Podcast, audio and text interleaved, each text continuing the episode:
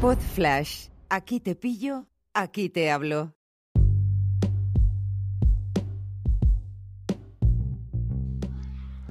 Hola a todos, bienvenidos al episodio número 4 del curso de ahorro e inversión. Yo soy Nacho Caballero.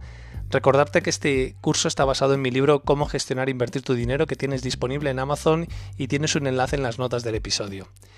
Antes de entrar de lleno en, la tercera pata de nuestro sistema económico, recordaros que la, primera pata era el control de gastos, la segunda el ahorro, que ya lo hemos visto. Hoy vamos a hablar de las leyendas urbanas sobre el dinero porque es verdad que invertir nuestro dinero con la que está cayendo, las bolsas han caído un 20% en 10 días hace tan solo unos meses por el COVID-19, da un poquito de reparo. Y esto tiene que ver con lo que nos han dicho desde pequeños, nos han inculcado la idea de que el mejor sitio para nuestro dinero es el banco, cuando en realidad hay algunas ideas básicas que desmontan esta leyenda urbana. La primera de ellas es que la inflación se come tu dinero. Esta fue de las primeras lecciones que aprendí. Si tienes 10.000 euros en el banco y no te están dando ningún tipo de rentabilidad porque los tipos están a cero.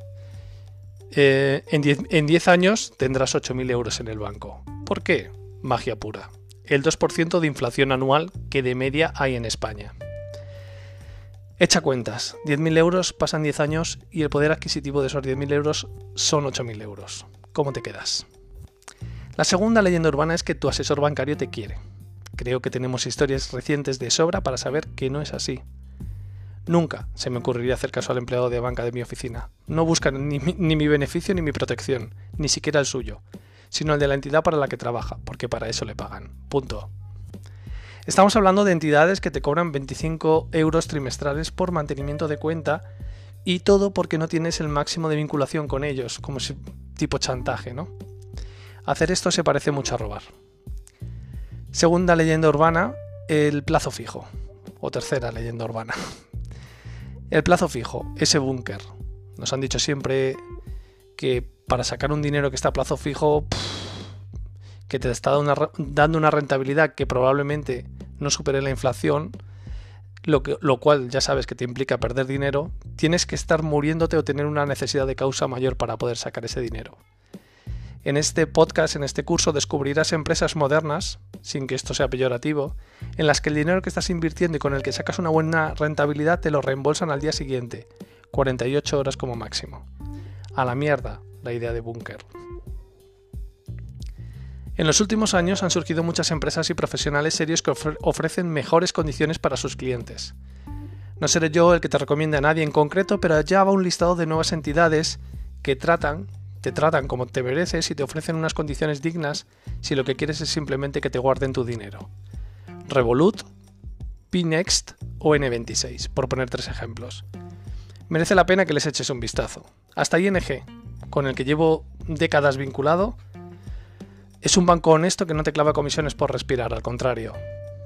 Vivimos una época que supone el fin de los intermediarios, que no aportan nada al producto o servicio que ofrecen, y en este sentido, todos los empleados de banca, de banca cuyo trabajo era teclear procedimientos previsibles y automatizables están condenados a desaparecer.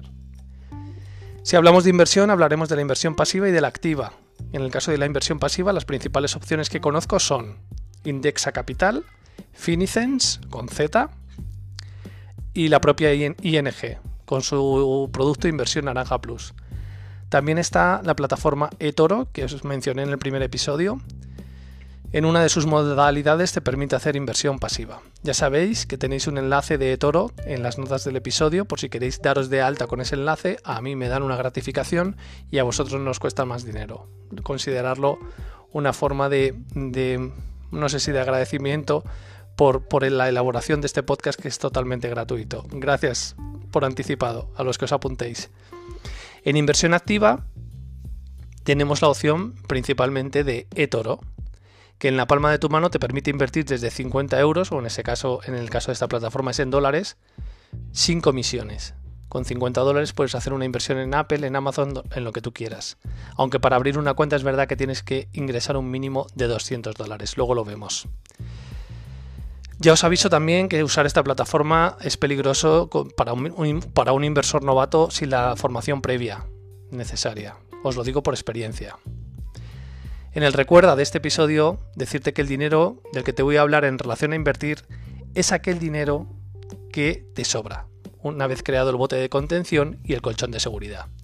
Un dinero que no vas a necesitar a corto ni medio plazo, que incluso podrías llegar a perder sin que eso arruine tu economía. Espero que tras leer este libro te sientas empoderado a emanciparte de tu banco y sientas que tomas el control de tu dinero y de tu vida. En el siguiente episodio veremos un diccionario básico para inversores. Hasta aquí este cuarto episodio. Gracias por la escucha. Un abrazo. Adiós.